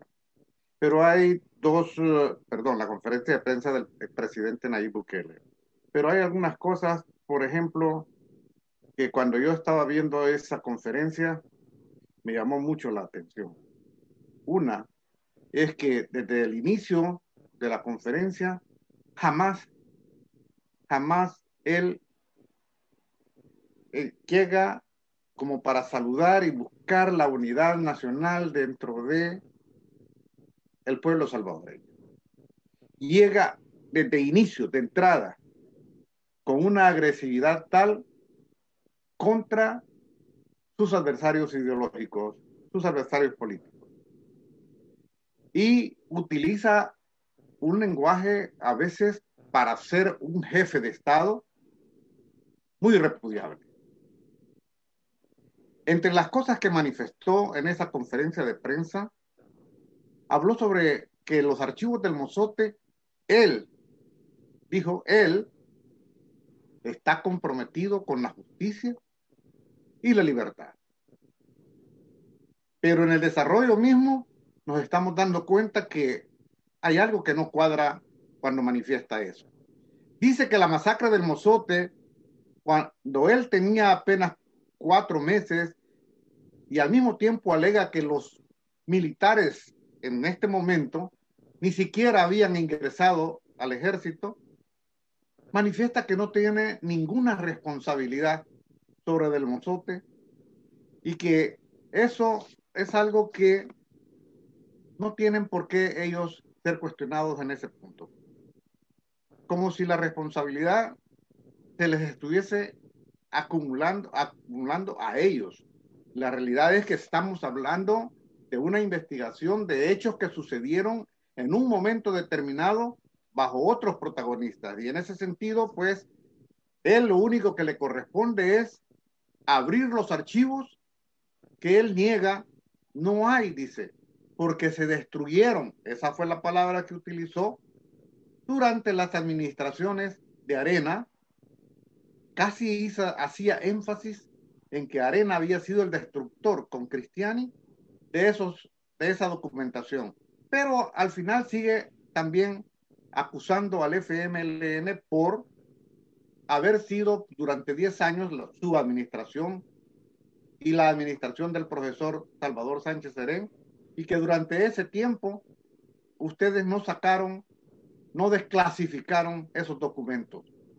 Yo no recuerdo, no sé si usted alguna vez fue inquirido en ese sentido, es decir, si a usted le solicitaron desclasificar en algún momento esos documentos o al profesor Sánchez Serén también le hayan pedido lo mismo. Dice que para ellos sería una ganancia electoral entregar esos archivos. Y si es así, le pregunto, ¿por qué no los entrega? Alega que los archivos fueron destruidos durante el tiempo, ya lo dije, de que gobernó Arena y el FMLN, y alega que no están los archivos en el ejército. Y dijo que los archivos los he desclasificado yo. Esa fue la manifestación de él. Alega que el juez de San Francisco Gotera no tiene ninguna jurisdicción y ya usted, Mauricio, nos explicó que en efecto sí tiene una jurisdicción. Y además ilustró con un video que publicó, que ilustró, perdón, de algo que manifestó el padre Tojeira de la UCA, y en el cual él en algún momento manifiesta que a Cristiani no es algo así como que no es tan importante como los que en efecto se vieron involucrados en ese crimen del mozote que son los militares. Yo quisiera que usted me hablara sobre eso, pero déjeme decirle que si tomó nota o pensó en lo que yo estoy preguntándole, también este día usted publicó un Twitter, un Twitter en, en el cual uh, usted manifiesta en ese Twitter que el artículo de Inside Crime es, guion, es que revela la vinculación de Nayib con la operación de lavado por lo que está siendo investigado. Entiendo que es lavado de dinero, por lo que está siendo investigado el grupo ALBA y que se basa en una documentada investigación de un prestigioso tanque de pensamiento de Estados Unidos. IBI Consultan, dirigido por Douglas Farad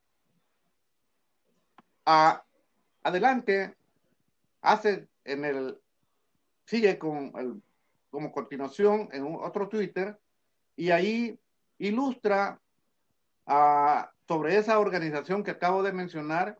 Para esa investigación, dice el IDI Consultan, se ha basado en documentos oficiales en investigaciones sobre crimen organizado y lavado de dinero de diferentes agencias de Estados Unidos en movimientos y operaciones financieras debidamente registradas. Acá, manifiesta usted, no se trata ni de chambres ni de rumores. Puede respondernos al respecto. Sobre lo de que si fue inquirido a desclasificar los archivos de la masacre del Mozote, no, no.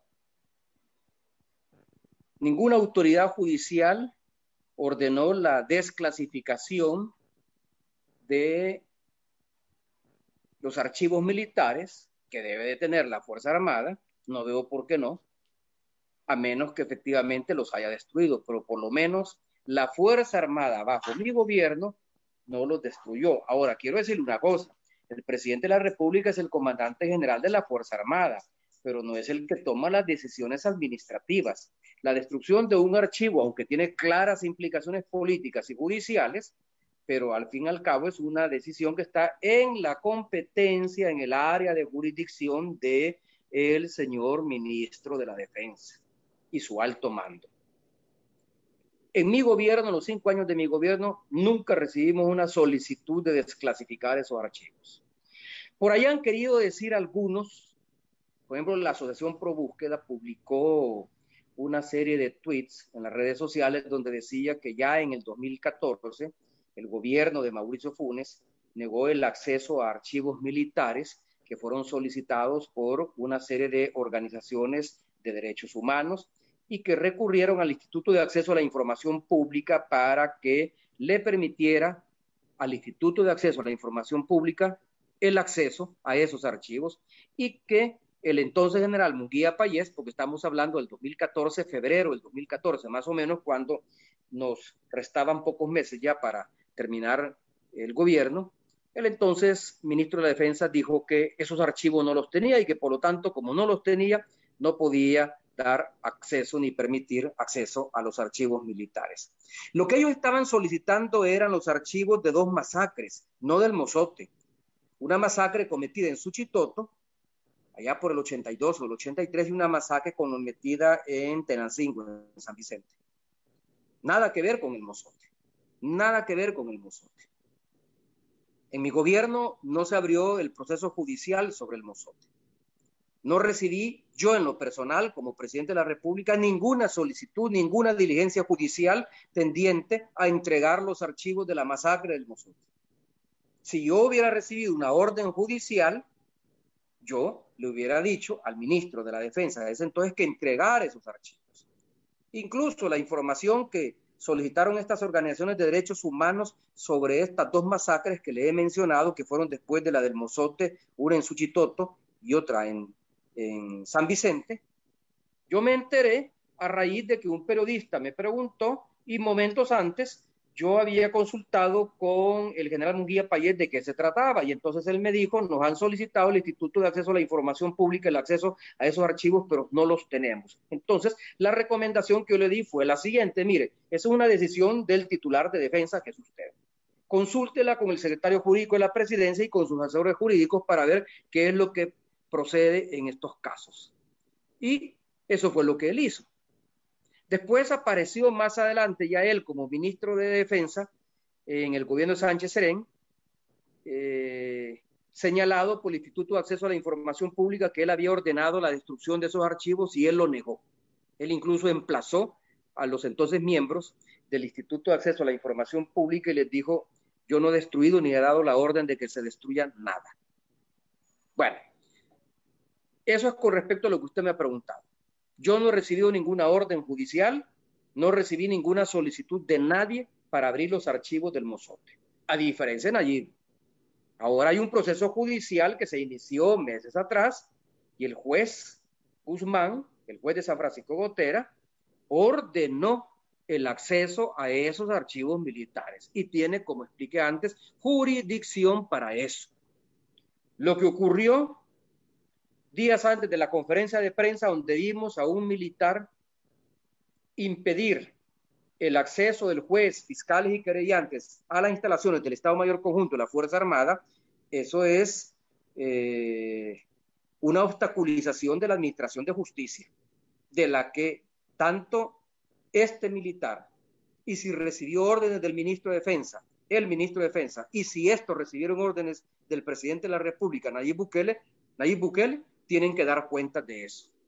Aparecer en la conferencia de prensa con eh, cuatro o cinco eh, carpetas con los archivos que él dice que tienen y que él ordenó desclasificarlos, eso no lo salva de la responsabilidad que tiene en este proceso.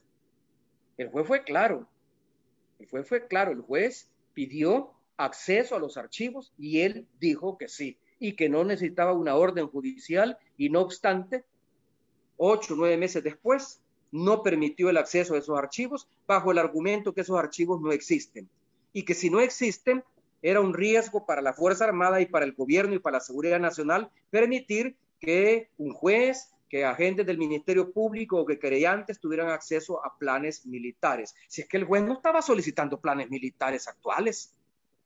El juez lo que estaba solicitando era los operativos, detalles de los operativos de aquella época y concretamente del operativo que se llevó a cabo en el cantón El Mozote, en Morazán.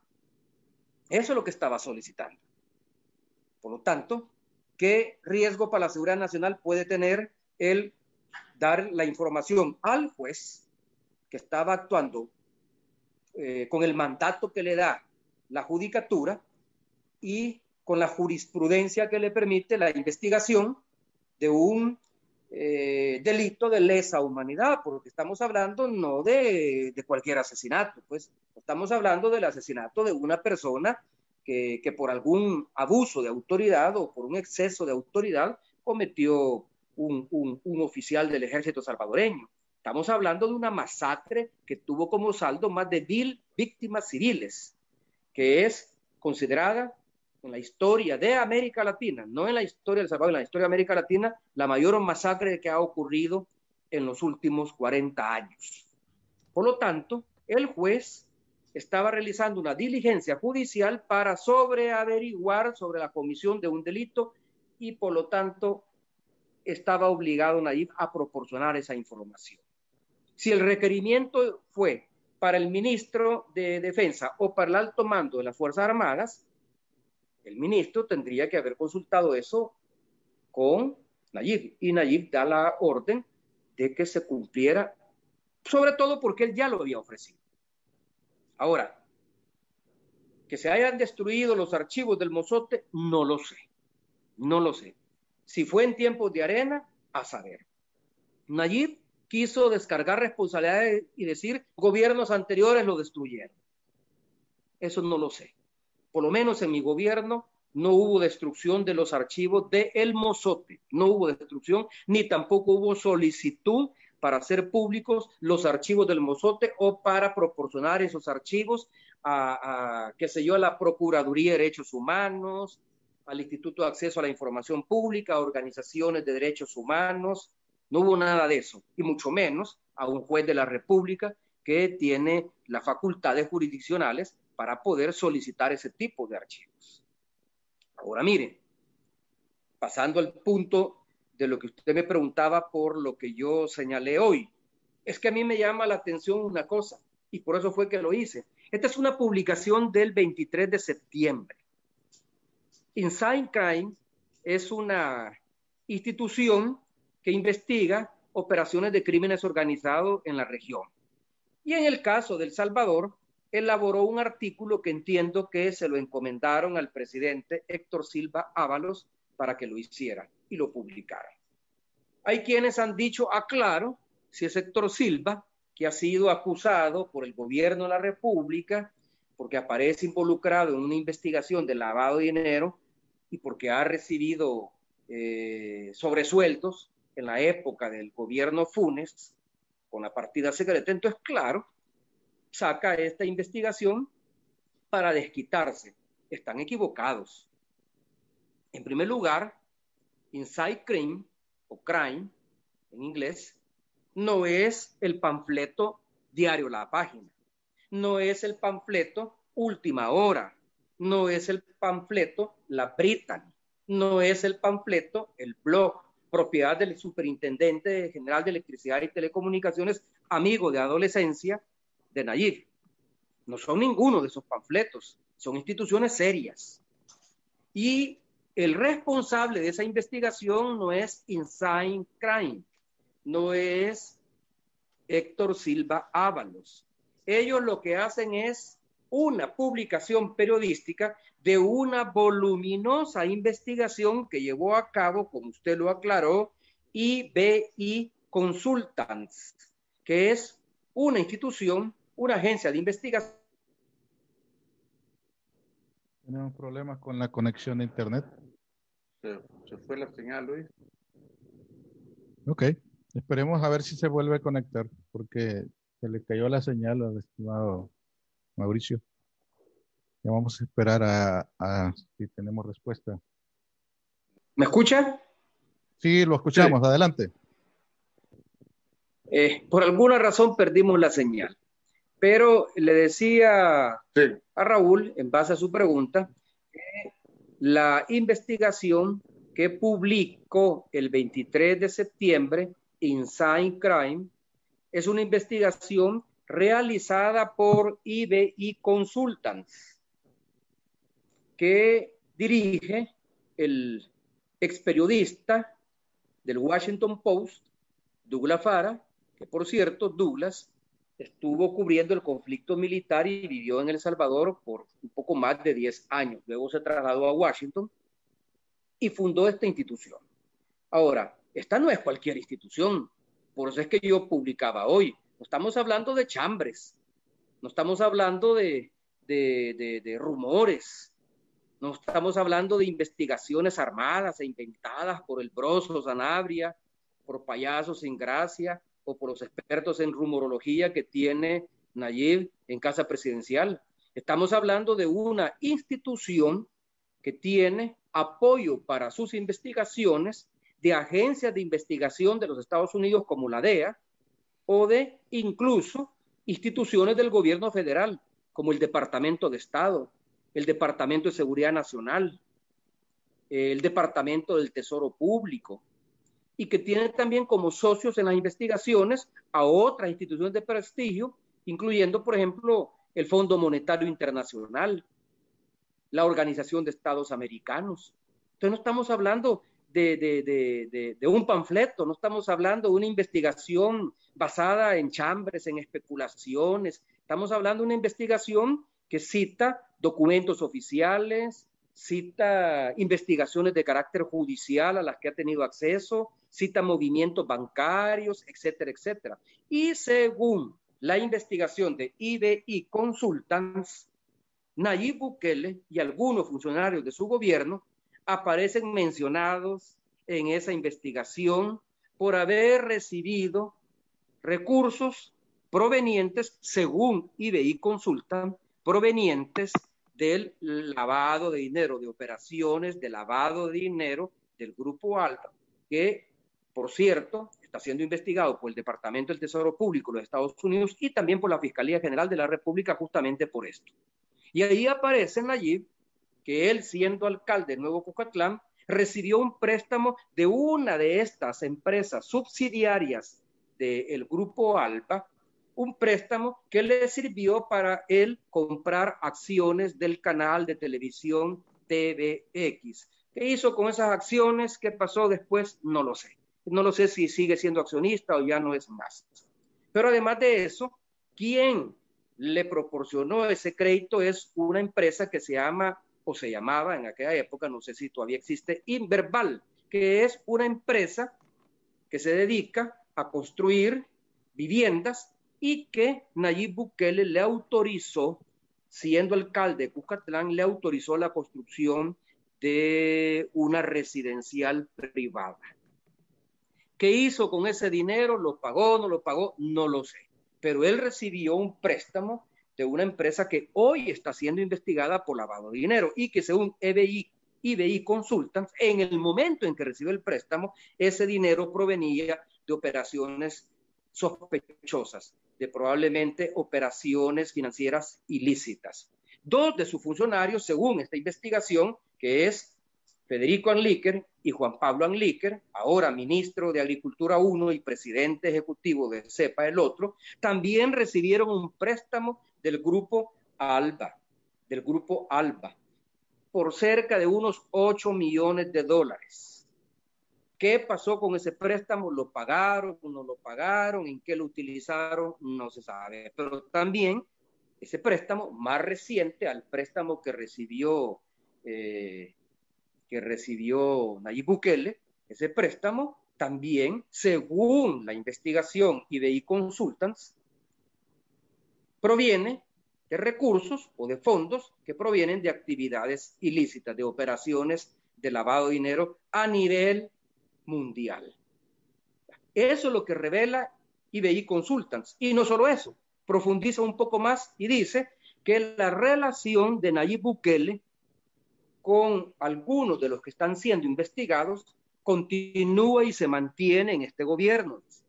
Continúa y se mantiene en este gobierno, ya en la presidencia. O sea, no solo viene la época en que él fue alcalde de Nuevo Cuatlán y alcalde de San Salvador, sino que continúa en este gobierno. ¿A través de quién? A través de una persona que se conoce como Eric Vega, que es, fíjese bien, que es, según esta investigación, trabaja en Casa Presidencial como asesor de Relaciones Exteriores del presidente Nayib Bukele, según esta investigación. Yo no sé si es cierto o no es cierto.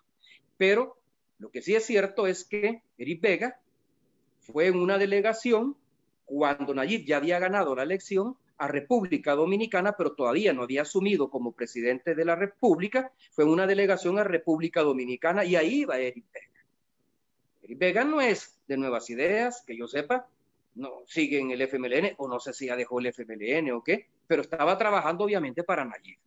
Y no solo eso, no solo eso, sino que la hermana de Eric Vega es la esposa del presidente de Proesa, que además de eso es la encargada de la unidad de bienestar social del despacho de la primera dama de la República.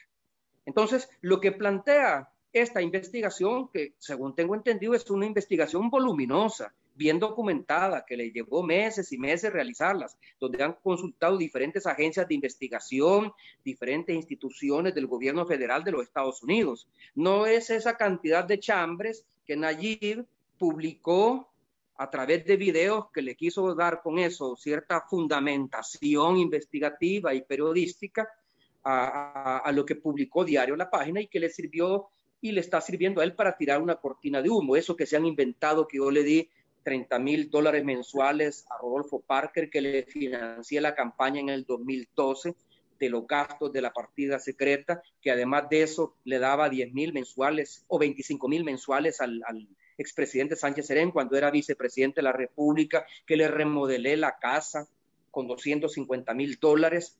Y ahora lo más reciente que hay un grupo de periodistas que aparecen mencionados ahí que si se sienten ofendidos y calumniados, pues deberían de reclamarle a la página. Pero el presidente, el presidente de la República, Nayib Bukele, le ha dado crédito porque tuiteó hace poco cuando dijo mm, palabras más, palabras menos, ya sea Soros o Funes, eso no les da la excusa para recibir negocios ilícitos. Eso se conoce como pluma pagada, decimos aquí, citando una expresión acuñada por San Romero que dijo en una de sus valientes homilías. No es que decimos aquí. Y le llamó eh, eh, Monseñor Romero, San Romero. Pero en todo caso, hay una gran diferencia. Pues entonces, por eso es que yo preguntaba hoy, Raúl, por eso es que yo preguntaba en, en, en mis tweets. Bueno, ¿Y qué dice Nayib de esta investigación? ¿No va a reaccionar? No es una investigación de cualquier periódico. No es una investigación del Faro, de Revista Factum, de Gato Encerrado, el Diario de Hoy o de la prensa gráfica. Es una investigación de un prestigioso tanque de pensamiento con sede en Washington que se especializa en investigaciones de este tipo y que tiene apoyo en sus investigaciones de organismos del gobierno federal de los Estados Unidos y que tiene apoyo también de las agencias de investigación de los Estados Unidos como la DEA y el FBI, y que tiene acceso a documentos eh, judiciales, que tiene acceso a documentos oficiales, que tiene acceso a documentos que han sido desclasificados. O sea, no es cualquier investigación. Entonces, lo menos que tiene que hacer Nayib es montar otra conferencia de prensa, no cadena, porque no es un asunto que amerite una cadena, pero una conferencia de prensa para explicarle a la población y para atender las preguntas de los periodistas sobre este caso. ¿Recibió o no recibió ese crédito de 1,8 o 1,9 millones de dólares de Inverbal, una subsidiaria de Alba Petróleo, cuando él, el grupo Alba, perdón, cuando él era eh, alcalde de Nuevo Cojuetlán y a cambio de eso autorizó un proyecto de vivienda en el que ganó eh, millones de dólares esta empresa. ¿Recibió o no recibió Juan Pablo Anlíquer eh, un crédito para la empresa de la que él era gerente precocido del Salvador de más o menos 8 millones de dólares. Empresa que según tengo entendido terminó quebrando y después pasó a manos del grupo ALBA. Y Nayib en premio le da el Ministerio de Agricultura y Ganadería a un tipo, pésimo administrador, mal agricultor y ganadero, que hizo quebrar una empresa de procesadora de alimentos, como era, como era Precocidos del Salvador, SADCB. Entonces, eso es lo que tendría que explicar. ¿Tiene o no tiene todavía conexiones con algunos de los que están siendo investigados en esta investigación de lavado de dinero abierta por el Tesoro Público y por la Fiscalía General de la República? El fiscal hoy que regrese del regaño que le fueron, que le, que le han dado los, los del Departamento de Justicia en los Estados Unidos, debería de explicar también, señor fiscal, usted tiene abierta una investigación por lavado de dinero contra las empresas del Grupo Alba. Aparece ahí mencionado, aparece ahí un préstamo del, del presidente de la República cuando era alcalde de Nuevo Bucatlán, aparece un préstamo ahí de algunos funcionarios del gobierno actual del presidente de la República. Bueno, si hasta la jefa de gabinete, Carolina Recinos, fue la que manejaba este tipo de negociaciones en la época en que él era eh, alcalde de Nuevo Cucatlán.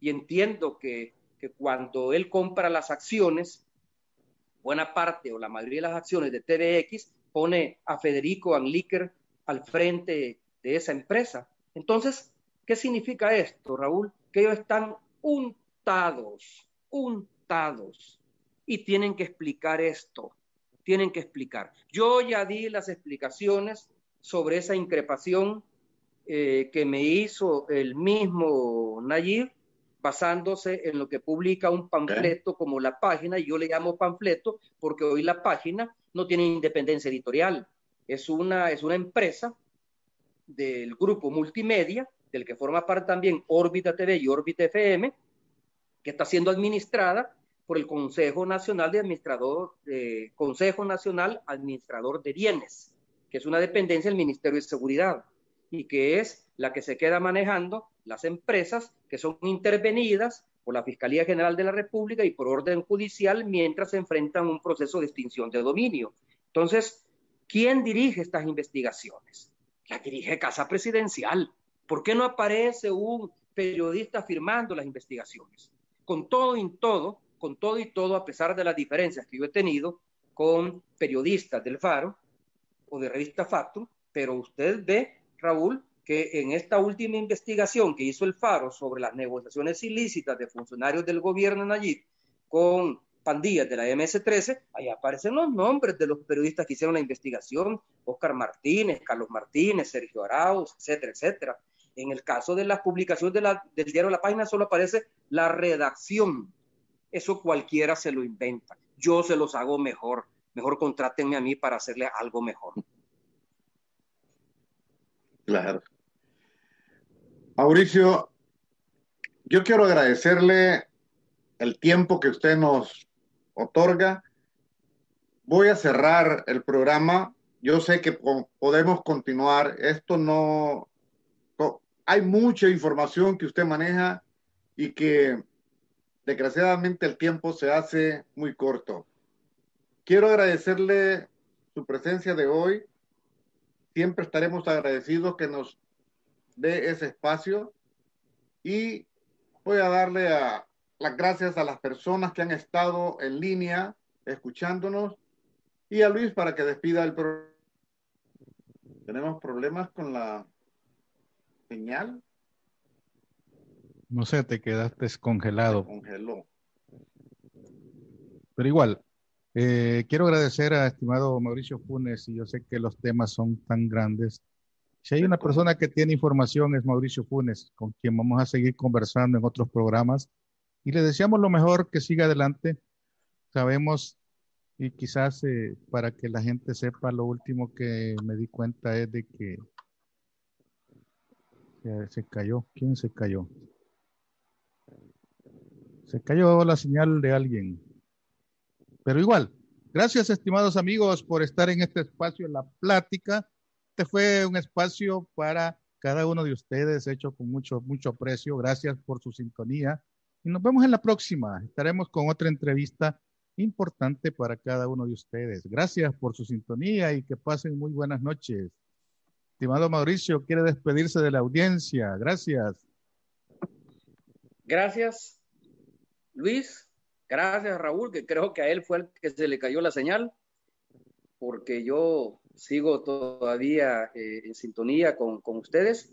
Gracias, por supuesto, a esta plataforma digital de la plática que me permite eh, salir del sesgo informativo en que me tienen en El Salvador los grandes medios de comunicación, que únicamente publican noticias, reportajes en mi contra y no me dan la oportunidad de responder, de defenderme, que es justamente lo que yo le estoy diciendo y sugiriendo a Nayib Bukele, que responda a, este, a esta investigación de IBI Consultants, de el ex periodista de Washington Post, prestigiado, premiado periodista Douglas Fara, y que reproduce Inside Crime en un artículo que escribe Héctor Silva Ábalos. No es que Héctor Silva haya hecho la investigación.